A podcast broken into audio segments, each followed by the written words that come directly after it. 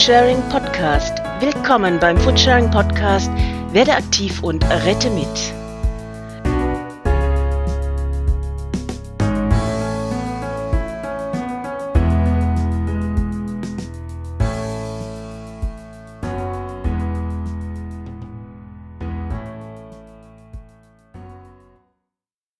Herzlich willkommen zur zweiten Folge unseres Podcasts von Food Sharing.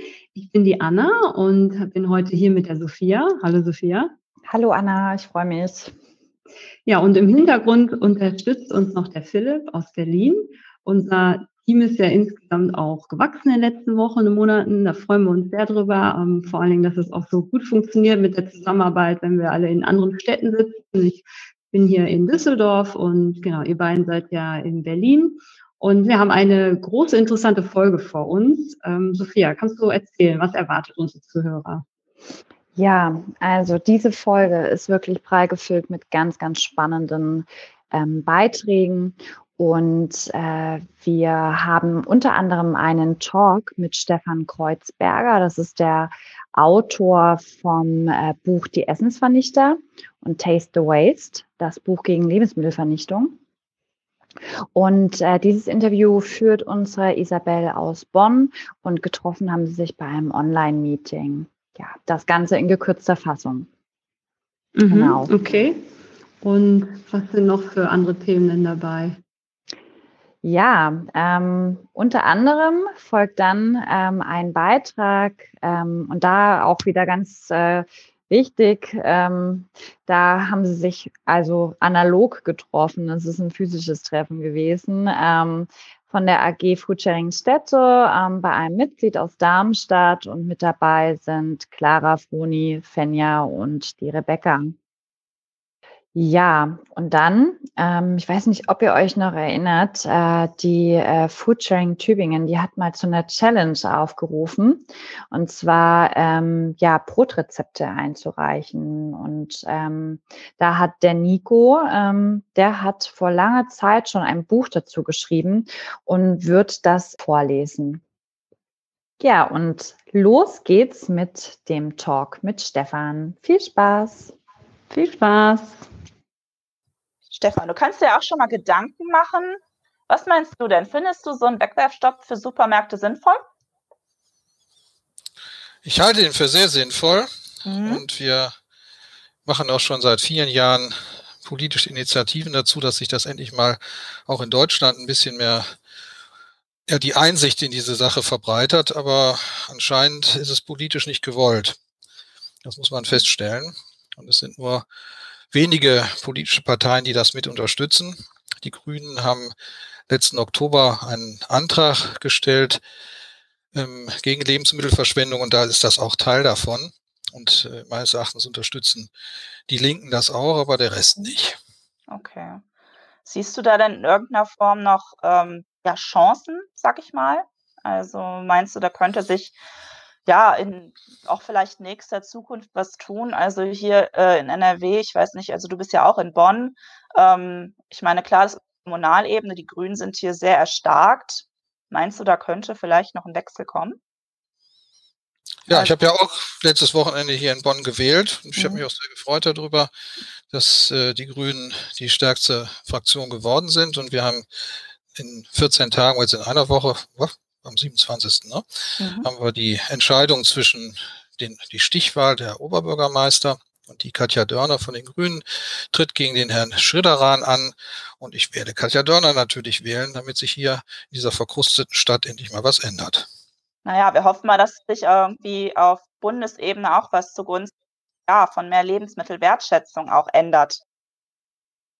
Wie kam es denn zur Gründung von foodsharing.de? Ich meine, das Thema Lebensmittelverschwendung, Lebensmittelwertschätzung, das treibt dich ja jetzt schon echt viele Jahre um. Ja, das ist schon ziemlich lange jetzt. Und eigentlich sind es zehn Jahre mit dem mhm. Thema, dass ich mich damit beschäftige. Kurz, ja, zurückblickend, wie kam das Ganze? Also eigentlich hat das angefangen mit einer Recherche, die Valentin Thurn, ein Freund von mir und der Filmregisseur aus Köln, gemacht hat zum Thema Containern. Und ihm wurde dann auch schnell klar, dass dieses Thema sich nicht nur auf dieses reine Retten aus der Mülltonne bezieht, sondern viel komplexer ist. Und er hat angefangen, ähm, mal zu schauen über den Tellerrand hinaus, wie es in anderen Ländern ist. Und er stellte fest, dass in England, auch in Österreich und in den USA schon wissenschaftliche Studien dazu gemacht wurden, nur in Deutschland nicht. Und äh, Valentin hatte mich angesprochen, hat gesagt, lass uns zusammen recherchieren und machen wir ein Buch dazu. Das Buch heißt Die Essensvernichter, ist 2011 erschienen und es gilt als das Buch zu dem Film, den Valentin gemacht hat, als Kinofilm ähm, Taste the Waste, dürfte dem einen oder anderen ja bekannt sein. Und dann durch dieses Buch und durch den Film ist das Thema in die politische Öffentlichkeit gekommen in Deutschland. Und auch das damalige oder die damalige Landwirtschaftsministerin Ilse Aigner hat sich dann auch ganz groß getan und sagt dann, ja, das ist ein Riesenskandal und wir werden in Deutschland dieses Thema bis zum Jahre 2020, hört mal gerade zu, 2020, was haben wir jetzt gerade? 2020. Und diesen Skandal um die Hälfte reduzieren. Ja, damit ist sie dann hausieren gegangen, aber hat es dann ganz schnell wieder zurückgezogen. Und dann war nur noch von 2030 mit der Halbierung die Rede. Und das ist jetzt auch das Ziel, bis zum Jahre 2030 diese Sachen äh, um die Hälfte herunterzufahren. Und dieser Fahrplan war uns eigentlich damals schon bewusst, dass es nicht nur so lange warten kann, sondern wirklich bis 2020 was passieren muss. Und da haben wir gesagt, wir können nicht nur ein Buch schreiben und einen Film machen, sondern wir können auch praktisch was initiieren.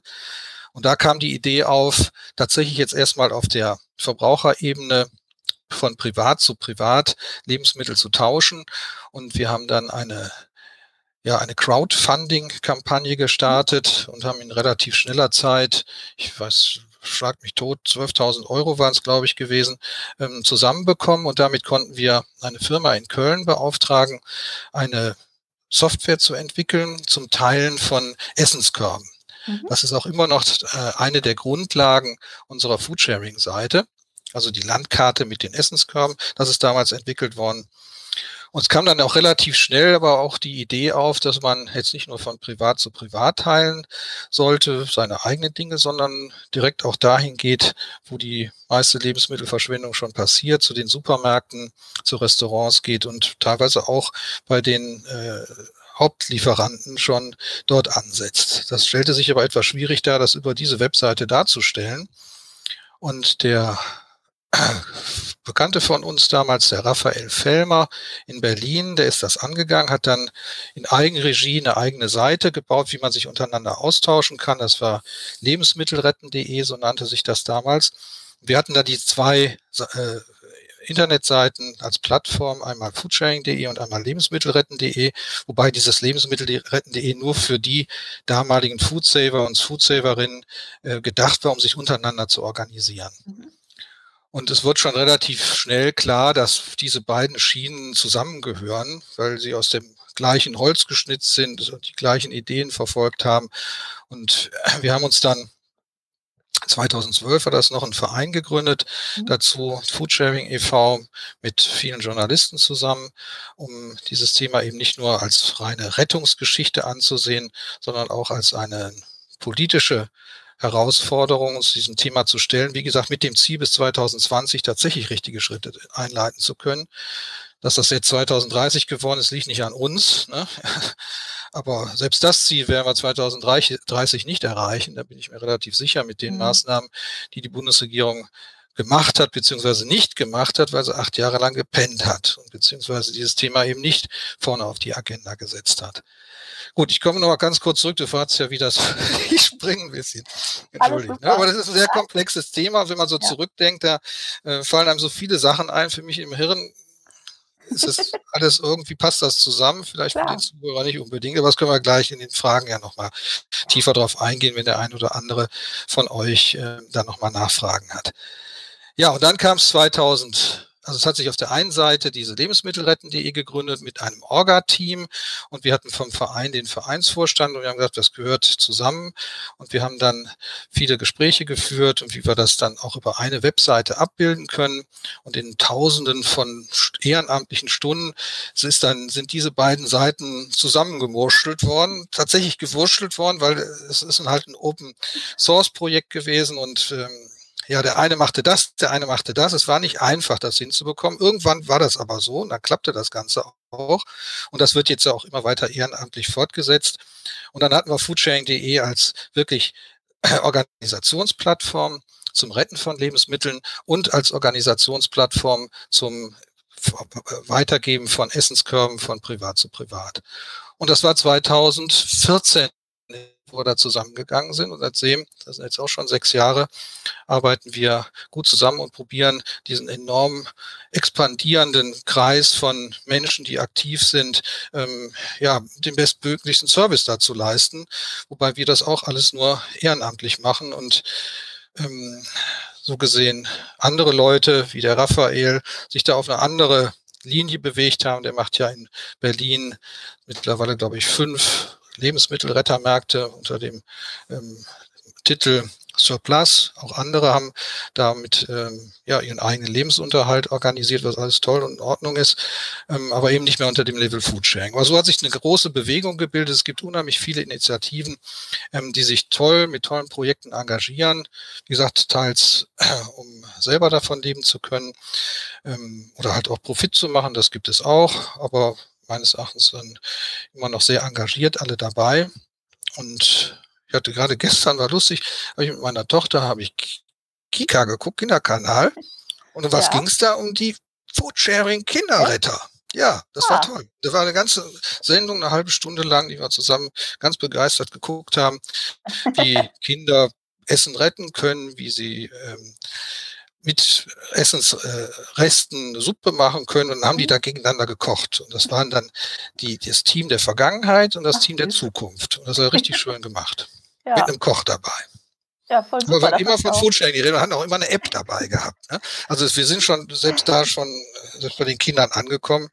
Meine Tochter weiß auch genau, was Foodsharing jetzt ist. Du bist ja der Vorstand vom Foodsharing e.V. Ähm, wie ist denn oder wie würdest du deine Aufgabe in diesem Gesamtkonstrukt Foodsharing beschreiben? Und ähm, hat sich diese Aufgabe irgendwie im Laufe der Jahre auch vielleicht gewandelt? Ähm, ja, genau, das würde mich interessieren.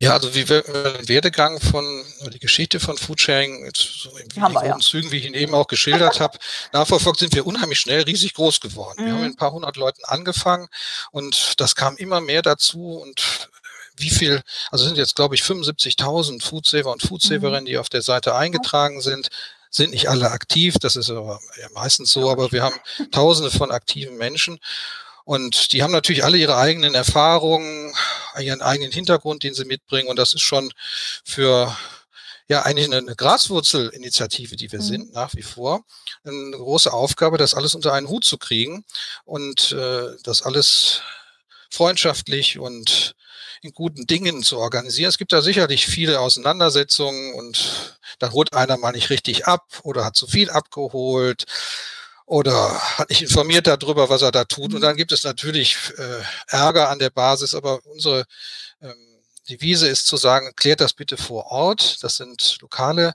Dinge, bildet Mediationsgruppen vor Ort und probiert erstmal die Sachen so zu lösen, wie das unter vernünftigen Menschen, die ja alle erwachsen sind, äh, am besten laufen sollte. Ne?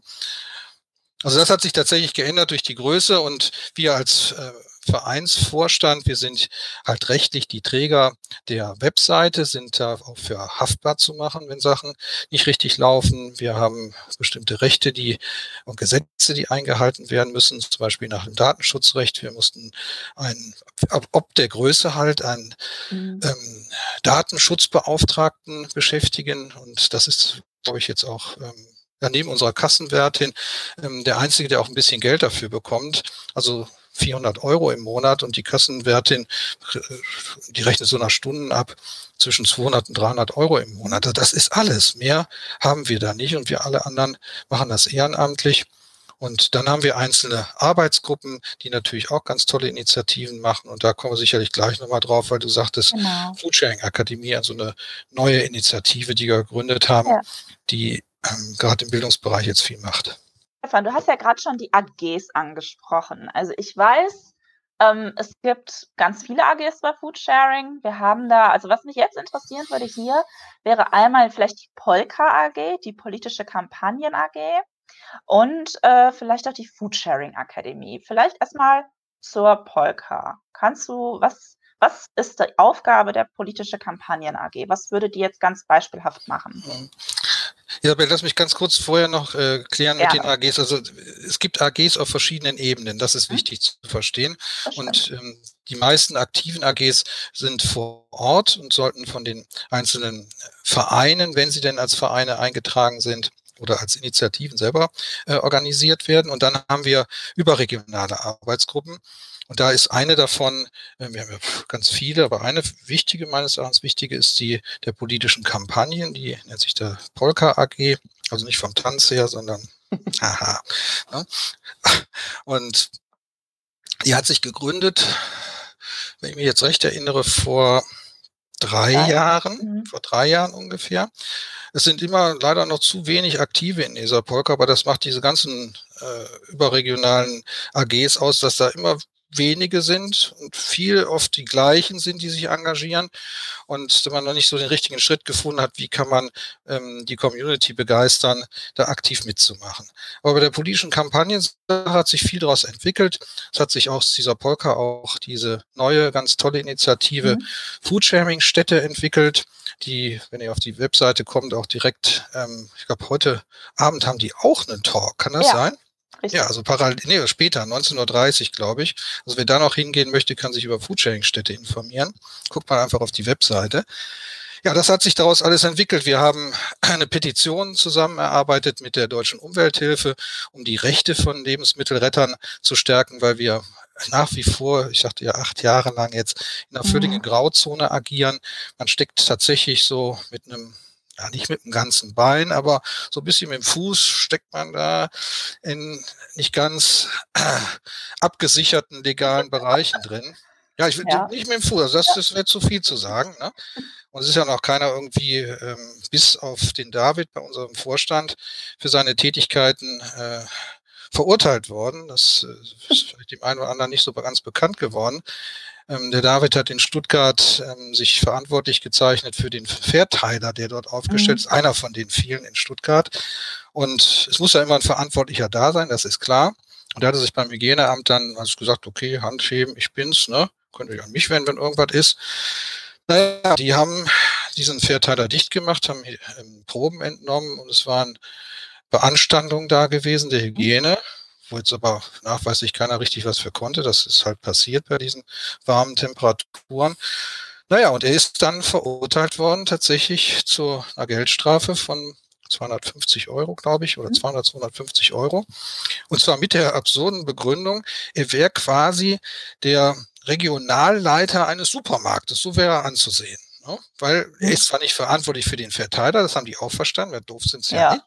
Ne? Aber ähm, ein Regionalleiter von einer Edeka-Kette, der ist halt auch irgendwie verantwortlich dafür. Ne? Also mhm. muss auch irgendjemand zur Rechenschaft gezogen werden. Und wenn man den einzeln an den Pferdteiler nicht kriegt, der das, äh, ja, das vergammelte Schnittchen da reingelegt hat, dann muss es jemand anders den Kopf herhalten.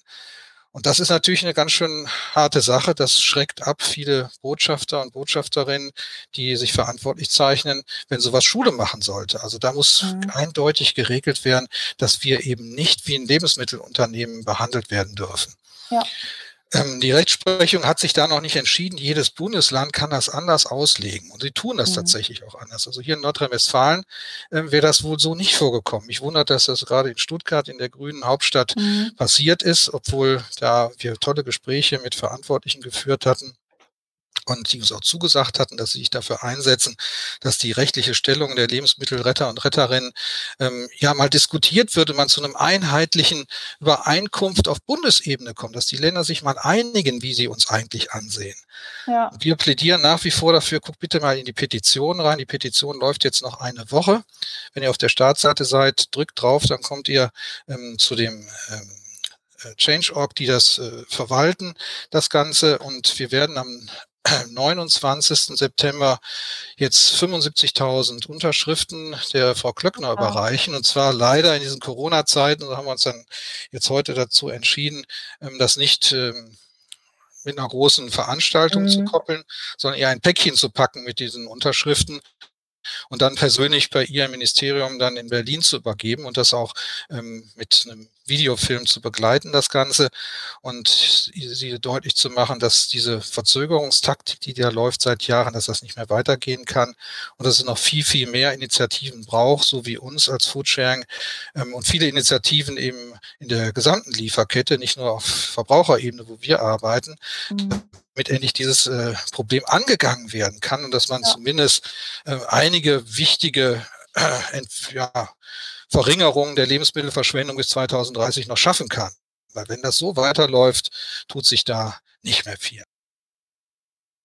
Ja, das war jetzt ja ein spannendes Interview, das wir gehört haben. Und ich glaube, wir haben alle verstanden und es ist klar, dass wir noch viel zu tun haben bei Foodsharing, dass die Politik auch noch viel zu tun hat. Und ja, was auch ähm, alles so passiert. Also es gibt die ähm, Akademie, aber das ist natürlich nicht das Einzige, sondern es gibt noch andere Bewegungen. Und darum geht es auch in dem nächsten Beitrag, das Thema Foodsharing-Städte. Viel Spaß dabei. Was sind eigentlich Foodsharing-Städte? Mhm.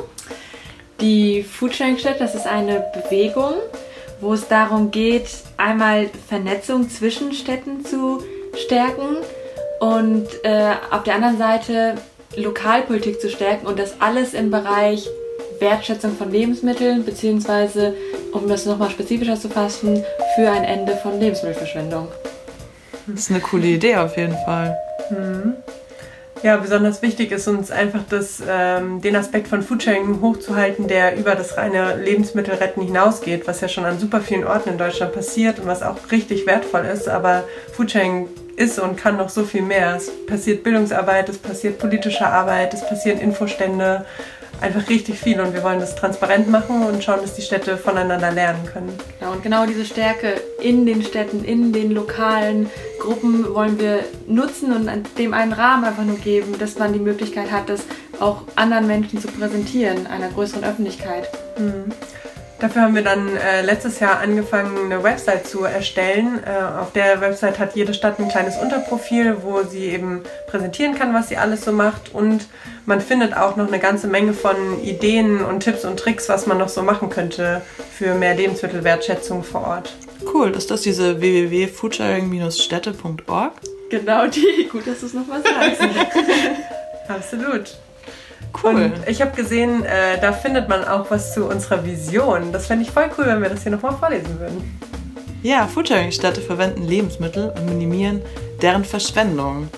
Unsere Vision ist, stell dir vor, du lebst in einer Stadt, in der es ausreichend Lebensmittel für alle gibt. Genug, damit jeder und jedes, jeder ein schönes Essen genießen kann. Häufig finden Volksküchen statt, bei denen eine Gruppe für viele Menschen kocht. Und alles, was nicht sofort gegessen wird, machen die Bewohner gemeinschaftlich haltbar. Was denn nochmal Volksküchen?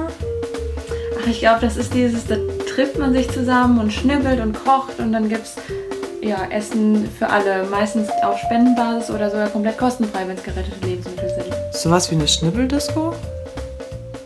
Das klingt ja cool. Richtung, oder? Genau, es ist nicht immer Disco dabei, aber auf jeden Fall ein Disco, nettes Disco. Event. Es herrscht eine Kultur des Tauschens und Teilens. Wer von etwas zu viel hat, gibt es an Freundinnen, Bekannte oder Nachbarinnen weiter. Alternativ kann es natürlich auch in einen der vielen Verteiler gebracht werden, die an öffentlichen Orten stehen. Ja, Verteiler gibt es bei uns in der Stadt auch schon, aber öffentlicher Ort ist jetzt natürlich relativ. Ne? Es wäre schon richtig cool, wenn die zum Beispiel einfach im Rathaus stehen würden oder in der Bibliothek, so Orte, wo einfach jeder Zugang hat. Ja, wo, die auch, wo die auch sichtbar sind, ne? Ja, und, und nicht so versteckt irgendwo. Die Stadt aktiv auch das mitfördert und da irgendwie total hintersteht und du einfach, mhm. ja, das auf deiner Karte verzeichnet hast und weißt, okay, ich habe hier meine zehn Verteiler und ja, und auch wenn was kaputt ist oder man irgendwie so einen, auch einen richtigen Kühlschrank haben möchte, nicht mhm. nur ein Regal. Das Stimmt. ist ja auch, kostet ja alles Geld, ne? Das wäre natürlich super, wenn die Stadt das mit unterstützen würde. Ja, voll. Die meisten Lebensmittel werden regional angebaut und sind der Saison entsprechend immer frisch. Viele Menschen haben sich zu solidarischen Landwirtschaften zusammengeschlossen und es gibt Food-Kooperativen, die biologisch angebaut und faire Produkte verkaufen. Ja, also hier wird für mich ganz deutlich dieser Aspekt sichtbar, dass es eben nicht nur darum geht, Lebensmittelverschwendung zu bekämpfen, sondern eigentlich darüber hinaus zu denken und ja andere Wirtschaftsernährungssysteme aufzubauen, solidarischer zu denken, das alles in einem größeren Kontext zu beleuchten. Ich glaube, das brauchen wir auch, wenn wir gerade davon sprechen, dass wir mehr globale Gerechtigkeit wollen, weil nur dann schaffen wir es, Ernährungssouveränität auf ja, lokaler Ebene herzustellen und die Menschen auch wieder mehr zu verbinden mit dem, was sie eigentlich essen und dadurch Wertschätzung hervorzurufen. Und ich glaube, das bedingt sich einfach. Also wenn wir das schaffen, dann ist das Thema Lebensmittelverschwendung, das brauchen wir gar nicht mehr diskutieren, weil das ist dann einfach vom Tisch. einfach wenn so ein Wandel stattfindet, ne? Und wenn es ja. auch mal. Ich finde das toll, dass es es so sichtbar macht. Hm. Ja. Damit es ein ganzheitliches Konzept für die Versorgungssicherheit in der Stadt gibt, treffen sich Vertreterinnen aus Politik, Landwirtschaft, Handel, Außerhausverpflegung und Zivilgesellschaft regelmäßig zu einem runden Tisch. Dort wird gemeinsam überlegt und entschieden, wie mit dem Thema Ernährung möglichst nachhaltig im Alltag aller umgegangen werden kann und wie Menschen für mehr Lebensmittelwertschätzung sensibilisiert werden können. Das klingt richtig cool. Stell dich das mal vor. Hm. Gibt es ja sogar schon. Ja. In ein, zwei Städten gibt es schon Ernährungsräte. Das ähm, ist richtig cool. Die Zukunft ist gar nicht mehr so weit weg. Das ist echt schön. Hm. Wer ist denn da schon alles dabei bei den Foodsharing-Städten? Ich glaube, wir sind jetzt so 13 Städte, die schon an Bord sind. Ähm, von ganz kleinen Städten wie Eupen, die aber super früh dabei waren, oder auch Remscheid, bis hin zu ähm, Stuttgart ist am Start und äh, Hamburg jetzt auch seit neuestem. Cool. Habt ihr ein Beispiel, was, was so richtig cool ist irgendwo in irgendeiner von den Städten? Hm, ich finde die Liste ist ehrlich gesagt ganz schön lang und das ist auch so das Schöne in an den Foodsharing-Städten, dass man eben sieht, was in den verschiedenen Städten alles an kleinen, coolen Aktionen passiert, seien es irgendwelche coolen Verteiler. Also das hat mich zum Beispiel auch total begeistert zu sehen, wie viele schön bemalte Verteiler es ja. gibt oder wie viele Infostände schon gemacht werden in Städten, einfach das mal so präsent zu bekommen. Ja. Vielleicht um dann nochmal den Bogen zur Kampagne zu schlagen, wir haben ja dieses Bild von einem Baum gewählt und das finde ich auch immer noch ein ganz schönes Bild, dass jede Stadt ihren eigenen Baum gestalten kann und die Früchte einfach total unterschiedlich sein können und unterschiedlich viele da dran hängen können und dass eine Stadt vielleicht ja einfach total viele Verteiler und Events macht, die andere macht total viel Bildungsarbeit und machen ganz viele Kooperationen und beides kann man gar nicht miteinander vergleichen, aber es ist beides total wertvoll und äh, genau. Was aber dann die Städte wieder vereint, ist auch dieser Name Foodsharing Stadt. Das wird man tatsächlich, wenn man diese Motivationserklärung mit der Stadt unterschrieben hat. Also wenn die öffentliche Hand und jemand von Foodsharing oder vielleicht auch weitere Vertreter und Vertreterinnen, äh, wie zum Beispiel die Tafeln oder Bildungseinrichtungen, wenn die das zusammen unterschreiben und sagen, yo, wir machen das zusammen. Mhm. Richtig eine coole Partnerschaft eigentlich eingehen und sich da auch dazu bekennen. Ne? Ja. Das ist cool. Was mir in Erinnerung geblieben ist, das kannte ich auch schon vorher ein bisschen, aber ich finde es super, ist dieser Raupe Immersatt, also dieser Verteiler in mhm. Stuttgart, der so ein Café eigentlich ist. Das finde ich ein richtig cooles Konzept, weil das wirklich so richtig in den Alltag der Menschen reingeht. Dass man sich in ein Café setzt und da halt eine Suppe isst oder was halt gerade da ist, irgendwas Saisonales, Gerettetes. Und das, das, die Idee gefällt mir total gut, muss ich sagen. Ich hoffe, dass es das auch bald in vielen weiteren Städten gibt. Mhm. Mich würde noch mal interessieren, wer seid ihr eigentlich? Und was macht ihr hier? genau. Wo, wo seid ihr eigentlich? Oh, gute Frage. Ja, überall und nirgends. Ähm, wir sind letztendlich aus der Foodsharing-Bewegung direkt entstanden und sind ein überregional aktives Projektteam. Und überregional heißt auch dieses, wir haben keinen Ort, sondern wir ähm, sitzen in sitzen wir denn? In Darmstadt, in Wurzen, in Berlin, in Mainz, in Bielefeld. Bielefeld, genau. Und ja, kommunizieren ganz viel online, aber haben auch eben Treffen. So wie heute. Oder dieses Wochenende, wo wir uns in Darmstadt getroffen haben. Bei der lieben Clara, die uns ihre Räumlichkeiten zur Verfügung gestellt hat und wo wir gemeinsam nochmal reflektieren konnten, was wir bisher schon geschafft haben und was wir noch erreichen wollen wo wir so ein bisschen Coworking oder in Kleingruppen oder auch einfach gemeinsam uns abgesprochen haben über Dinge, die wir planen, über Dinge, die wir noch umsetzen wollen. Ich denke, es war sehr produktiv, was wir hier so am Wochenende gemacht haben. Und gegessen haben wir richtig gut. ja. Ja, ich würde auch sagen, äh, ich glaube, das ist auch der beste Ausblick, den man geben kann. Ihr werdet wieder von uns hören, weil wir ganz viele tolle Dinge planen und schaut gerne auf unserer Website vorbei. Tschüss. Tschüss. Wiedersehen. Ja, ziemlich lustige Mädelstruppe, hat echt Spaß gemacht, dazu zu hören. Und ich weiß nicht, ob ihr gemerkt habt, aber die haben ja zum Schluss auch noch mal echt ganz viel über Essen geredet und dass sie einen reichlich gedeckten Tisch hatten aus geretteten Lebensmitteln. Und ähm, vielleicht war da sogar auch ein Brot von unserem Nico dabei, denn der hat ja dieses Kochbuch geschrieben. Und ähm, ja, mit diesem Beitrag geht es jetzt weiter. Viel Spaß. Am 18. Januar 2014 veröffentlichte Gwen Engel folgende Nachricht in der Facebook-Gruppe Free Your Stuff Frankfurt. GIF. Eine volle Tüte gut getrocknetes Brot. Alles Bio, ohne Schimmel. Hat jemand eine Idee? Will es nicht wegschmeißen. Und eine Stunde später hatten sich mehr als 20 Leute darüber ausgetauscht, was man alles mit altem Brot machen kann. Und was man nicht machen kann. Pferde füttern nämlich, weil die nicht jedes Getreide vertragen. Das habe ich nicht gewusst. Aber kochen kann man mit altem trockenem Brot. Und wie?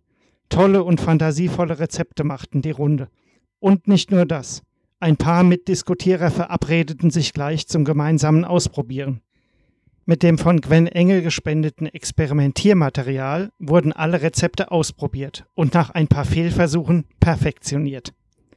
Das Ergebnis ist dieses innovativ experimentelle Kochbüchlein. Auf jeden Fall gibt es jetzt keinen Grund und keine Ausrede mehr dafür, altes Brot einfach wegzuwerfen. Denn merke und wisse, es gibt bei Lebensmitteln, wenn sie nicht gerade schimmlig sind, keinen Abfall, sondern nur Zutaten für den nächsten Tag. Das hat mir meine Oma beigebracht, als ich klein war. Und in meinem Indianerbuch steht's auch. Also, was kann man mit dem alten Brot machen? Ein Klassiker ist natürlich das Paniermehl, das entsteht, indem man das Brot gut durchtrocknen lässt und dann fein reibt. Dieses Brotmehl kann man übrigens wie ganz normales Mehl verwenden, zum Beispiel zum Pizzabacken oder um Soßen zu binden. Weniger gut schmeckt allerdings süßes Gebäck aus Brotmehl. Dieser Klassiker hat aber zwei Nachteile. Das Brot muss vorher sehr hart und trocken sein. Und man benötigt nur sehr wenig davon für eine Mahlzeit. Man kann aber auch aus weichem Brot und Brötchen etwas Neues kochen. Die Urzeitvariante davon ist natürlich der arme Ritter, also Weißbrotscheiben in Milch getaucht und in Fett gebacken. Es gibt aber noch ganz andere Möglichkeiten, was man mit altbackenen Brötchen und Brot anfangen kann. Dabei kann man nicht beliebige Sorten von Brot und Brötchen mischen. Unterschiedliche Konsistenz würde später beim Kochen nicht funktionieren. Und auch sehr unterschiedlicher Geschmack passt eventuell nicht zusammen. Deswegen muss man das Brot erst einmal sortieren in vier Gruppen. Zur ersten Sorte gehören Weißbrot, sonstiges Toastbrot und helle Brötchen. Die zweite Sorte bilden Graubrot, Schwarzbrot, Vollkornbrötchen, Körnerbrötchen und Dinkelbrot. Separat verwenden muss man Brot und Brötchen mit Nüssen, Rosinen oder anderen süßen Zugaben. Schließlich muss Laugengebäck extra bleiben. Es ist am schwierigsten wieder zu verwenden. Danach muss das Brot vorbereitet werden, so dass eine Art Teig daraus entsteht. Man braucht dafür zwei große Schüsseln. Das Brot wird in große Stücke geschnitten, nicht größer als ein halbes Brötchen, und dann in der ersten Schüssel in viel Wasser eingeweicht. Man muss es ein paar Mal fest ins Wasser hineindrücken, damit die Luft entweicht. Nach circa einer Stunde kann man das Brot Stück für Stück herausnehmen. Zwischen den Händen wird das Wasser herausgequetscht, und zwar so weit wie irgend möglich. Das macht man mit viel Kraft. Es kann also zu etwas Muskelkater führen. Wichtig dabei ist, alle noch harten Teile müssen herausgelöst werden. Selbst kleine harte Stücke verderben das Rezept. Man muss also sorgfältig suchen und alle harten Stellen herauslösen. Sie können erst einmal zurück in die erste Schüssel oder sind Ausschuss. Die ausgepressten, weichen Teile kommen dann in die zweite Schüssel. Nun beginnt man, das weiche und ausgepresste Brot mit einer oder beiden Händen zu verreiben und zu zerreißen, bis eine krisselige Masse entstanden ist, also bis keine großen Brocken mehr da sind. Zum Abschluss kann man die Brotmasse würzen, wie man mag. Dabei gibt es nichts, was nicht funktioniert. Zum Beispiel herzhaft mit Salz, Pfeffer, Chilipulver, Paprika, Knoblauch, Kräutern oder Kümmel. Aber auch süß geht, mit Zucker, Zimt, gemahlenen Nüssen, gehacktem Trockenobst. Nur flüssige Würze wäre jetzt ungünstig, weil man die Flüssigkeit ja gerade erst herausgepresst hat. Und mit dieser grisseligen Masse kann es jetzt losgehen. Zum Beispiel kann man leckere Rösti backen, indem man ein paar Eier untermischt. Man muss nur beim Backen einmal pro Minute mit einem Pfannenwender fest darauf drücken, um weiteres Wasser herauszupressen. Die Rösti werden unterschiedlich, je nachdem, welche Brotsorte man verwendet. Deswegen haben wir am Anfang sortiert. Mit Weißbrot werden die Rösti eher fluffig. Mit Schwarzbrot oder Körnerbrötchen eher fest und trocken. Mit Nussbrot, Rosinenbrot oder süßen Brötchen süß und aromatisch.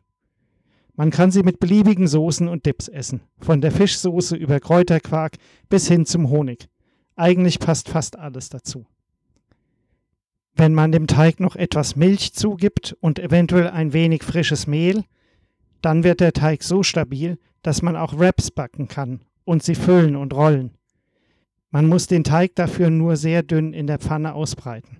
Oder man wirft die grisselige Masse mit klein geschnittenem Gemüse in eine Pfanne und erhält eine gemischte Gemüsepfanne. Man braucht dafür mittlere Hitze und muss häufig umrühren, weil das Brot schnell ansetzt oder anbackt. Das Rezept geht natürlich auch mit Speckwürfeln oder allem anderen, was man braten kann. Joghurt als Ergänzung zum Schluss kann sehr lecker sein. Wieder führt Weißbrot zu einem leichten Essen, Graubrot dagegen zu einem herben und etwas schwereren Gericht. Im Backofen ergeben sich noch ganz andere Gerichte. Ganz einfach ist dieses. Man brät Gemüse in einer Pfanne kurz an, gibt die grisselige Masse hinzu und brät sie ebenfalls kurz mit. Dann kommt das Ganze in eine Auflaufform. Darüber zum Beispiel Käse oder eine Kräutermarinade, 30 Minuten in den Backofen bei 170 Grad, fertig. Und das schottische Nationalgericht liefert auch eine Inspiration. Im Original heißt es White Pudding. Bei uns wird daraus Bread Pudding. Dafür muss das Brot am Anfang besonders gut zerkleinert und ausgepresst werden. Als Füllung kann man alles nehmen, was einem gut schmeckt und was man sehr fein schneiden kann. Zum Beispiel Zwiebel, Gewürze, Karotten, Kohlrabi, Speck oder auch Apfel, Birne und anderes Obst. Wichtig ist nur, dass man es wirklich klein schneidet. Die Füllung wird in einer Pfanne kurz angebraten, dann mit der grisseligen Masse gut vermischt und in eine gut eingefettete Kastenbackform gefüllt. Gugelhupf oder Osterhasenformen gehen natürlich auch. Die Mischung muss dabei richtig in die Form hinein gestopft werden. Austretende Flüssigkeit wird abgegossen. Der Bread Pudding braucht im Backofen bei 200 Grad Celsius ca. 45 bis 60 Minuten, bis er gut durchgebacken ist. Man sollte das mit der Zahnstocherprobe überprüfen. Das Ergebnis ist ein Kuchen, den man nun in Scheiben schneiden kann. Dazu passen beliebige Soßen, Ketchup, Senf, Chilisauce, auch Apfelmus oder Marmelade und alles andere, was man sich ausdenken kann. Aber Vorsicht, der Bread Pudding macht sehr satt. Eine Kastenform kann für acht Leute ausreichen. Lecker ist auch eine Suppe mit Brotwürfeln, diesmal aus trockenen Würfeln, nicht aus grisseliger Masse. Man muss die Würfel kurz in Öl anschwitzen. Zum Abschluss möchte ich aber noch ein traditionelles Rezept aus Syrien vorstellen, nämlich Brotschwämmchen mit Gemüse. Man benötigt hier ebenfalls hartes Brot, nicht grisselige Masse. Zuerst rührt man Eier, Olivenöl, Knoblauch, Gewürze und Kräuter zu einer Marinade. Das harte Brot wird in dünne Scheiben geschnitten und auf großen Tellern ausgebreitet. Nun verteilt man mit einem Esslöffel langsam und vorsichtig die Hälfte der Marinade auf das Brot. Nach 15 Minuten Warten wird auch die zweite Hälfte auf die Brotscheiben verteilt. Nun braucht man einen breiten Topf, der beschichtet ist, oder eine Pfanne. Man legt die Brotscheiben hinein, aber nur eine Lage, nicht übereinander, und füllt Wasser bis zur halben Höhe der Brotscheiben auf. Sie werden jetzt so lange gekocht, bis das Wasser verdampft ist und die Brotscheiben sehr weich geworden sind. Ihr habt es schon erkannt. Das ist quasi die syrische Variante des armen Ritters, nicht mit Milch, sondern mit Kräutermarinade. Man sieht, aus altem Brot kann man vom Wrap und Rösti über Suppe, Pfannengerichte bis hin zu Aufläufen und dem Bread Pudding eine Menge leckerer Gerichte kochen. Das kleine Kochbuch Altes Brot zu neuen Fladen enthält noch viele Ideen mit Hinweisen zum Kochen. Man muss allerdings etwas üben, mit altem Brot zu kochen. Es ist ein besonderer Werkstoff. Also, Mut zum Ausprobieren und viel Freude beim Experimentieren. Ja, Anna, ich weiß nicht, wie es dir geht. Man kann so viel noch machen aus diesen Lebensmitteln. Ne? Ähm, also ich persönlich ja. habe auch schon mal ein Brot äh, gebacken aus geretteten Lebensmitteln und das ging wunderbar. Ich habe jetzt auch richtig Hunger bekommen. ja, tolle, tolle Folge. Wie siehst du das? Ja, mir hat es auch sehr gut gefallen und äh, ich hoffe, es bleibt natürlich auch nicht bei der zweiten. Wir sind auch schon in der Planung der dritten Folge ja. und da freue ich mich drauf und ja, sag mal, bis zum nächsten Mal. Bis zum nächsten Mal.